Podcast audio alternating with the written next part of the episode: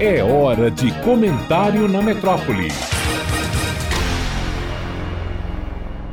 Pé que não anda, não dá topada. Dona Edith definia com esse ditado a necessidade daquilo que se denomina tecnicamente contato cultural.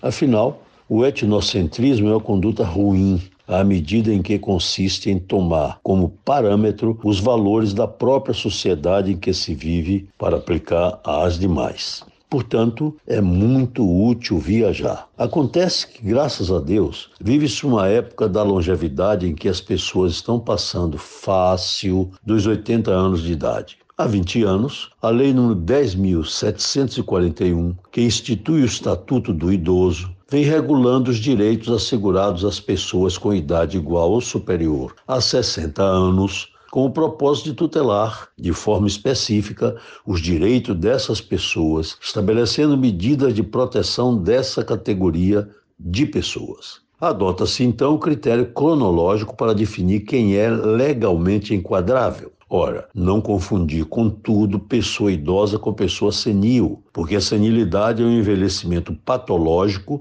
constatado pelo declínio ou diminuição da capacidade físico-mental. Mas ou idoso ou senil têm direito à proteção que essa lei busca regular, a qual dispõe que o idoso, senil ou não, goza de todos os direitos fundamentais inerentes à pessoa humana, sem prejuízo da proteção integral de que ela trata, assegurando-se-lhe todas as oportunidades e facilidades para a preservação de sua saúde física e mental e seu aperfeiçoamento moral intelectual, espiritual e social em condições de liberdade e dignidade. Pois bem, se é muito útil viajar, se há longevidade na sociedade e se se deve preservar o conforto das pessoas, vale pedir respeito a esses direitos a quem organiza os meios de locomoção pela via de veículos automotores, quaisquer que sejam as suas categorias. Assim, são ônibus que circulam nas vias urbanas com portas de degrau inacessível, são aeroportos com infinitas distâncias entre o balcão de desembaraço de bagagens e de expedição do cartão de embarque,